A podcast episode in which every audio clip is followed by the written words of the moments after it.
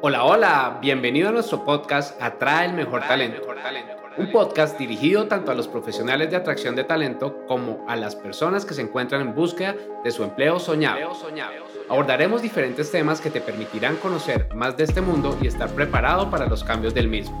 Acompáñanos y disfruta de un contenido diseñado de la mano de expertos.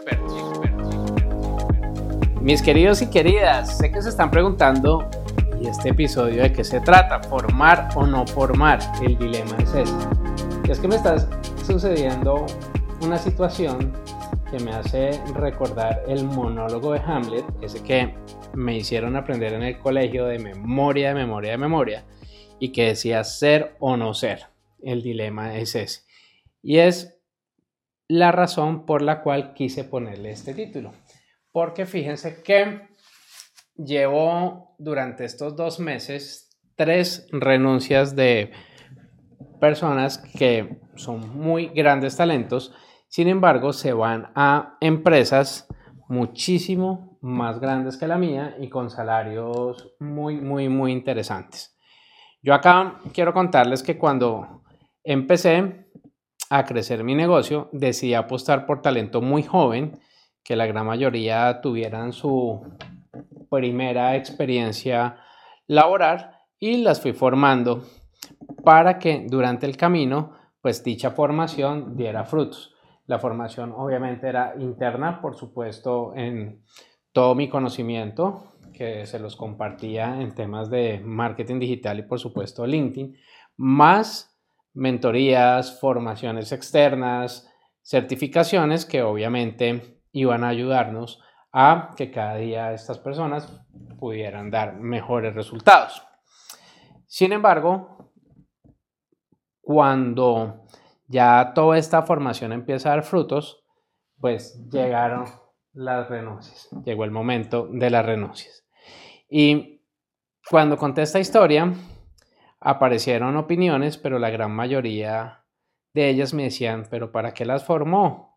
Si usted las forma, las hace visibles, pues obviamente se las va a llevar la competencia o otras empresas, porque realmente pues algunas de ellas no las considero mi competencia, pero pues lo que me hizo recordar fue ese cuestionamiento que nos muestra mucho y es la historia del CFO, el Chief Financial Officer, que es la persona pues que maneja el dinero en las compañías, que le hace una recriminación al CEO, que es el la persona que dirige la compañía, y le dice lo siguiente, ¿qué pasa si formamos al talento y se va? Y el CEO responde, ¿y qué pasa si no lo formamos y se quedan? Yo soy muy de la opinión del CEO, siempre quiero formar y más aún a mi equipo de trabajo para que quiera crecer, para que pueda aprender, para que pueda ir evolucionando. Entonces, pues acá no siento ningún tipo de arrepentimiento por este tipo de formación en la que se hizo una buena inversión, tanto en tiempo como en dinero. Yo sé que mm, aboné para que otras em-, empresas pues puedan cosechar estos grandes frutos, sin embargo sé que pude colaborar muchísimo y también tengo toda la claridad y toda la satisfacción de que estas personas también colaboraron muchísimo con el equipo y verlas crecer para mí es un gran orgullo. Entonces, algo que quiero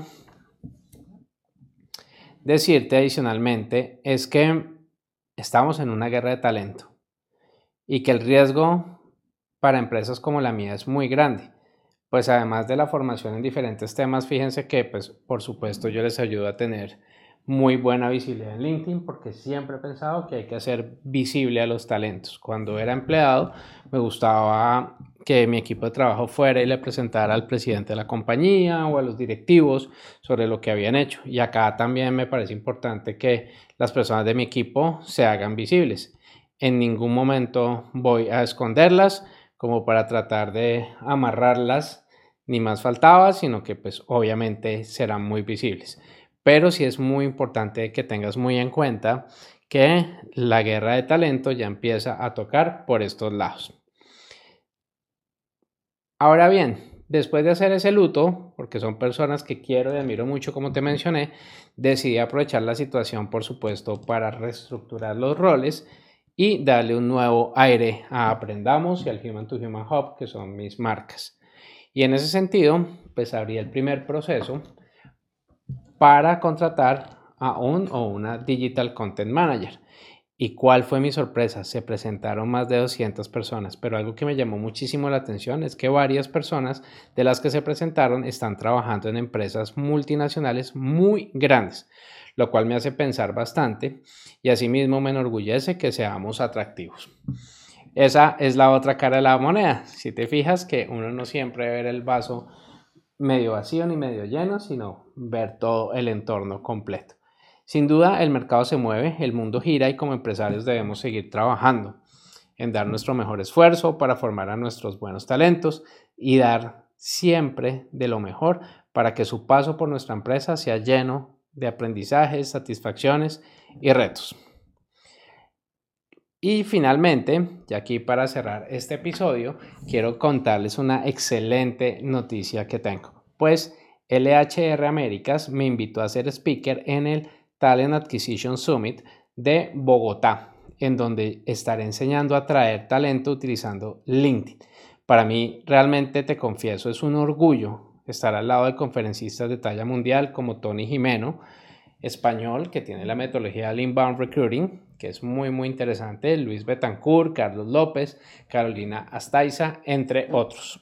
Si quieres conocer más información, por supuesto, te voy a dejar el enlace en la descripción de este episodio o si quieres, me puedes enviar un mensaje por mis redes sociales, LinkedIn, Instagram, Twitter, TikTok, la que consideres. Un abrazo y te deseo un feliz día. Es todo por hoy. Gracias por acompañarnos en este episodio. Recuerda seguirnos en nuestras redes sociales y aprovechar el contenido que tenemos para ti. Atraer y retener el mejor talento es la mejor inversión para tu compañía, compañía.